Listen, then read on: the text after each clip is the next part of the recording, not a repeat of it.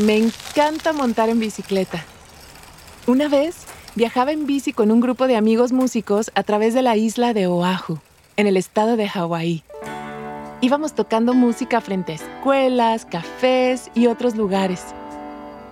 Fue uno de los viajes más memorables de mi vida.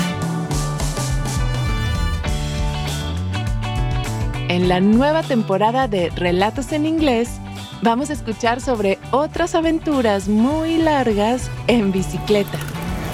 I took my bicycle to New Zealand to start the next part of my adventure. As I rode down the coast with the wind in my face, I felt like I was doing exactly what I was born to do.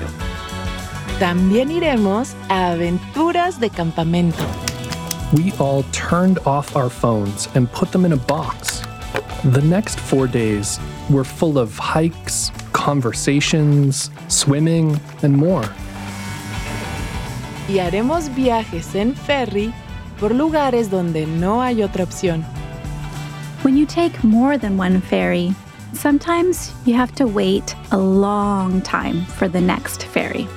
So I was only willing to take two ferries to meet a date. Escucha los nuevos episodios de Relatos en Inglés a partir del 3 de agosto, en tu plataforma de podcast favorita. Soy Diana Gameros. Thank you for listening.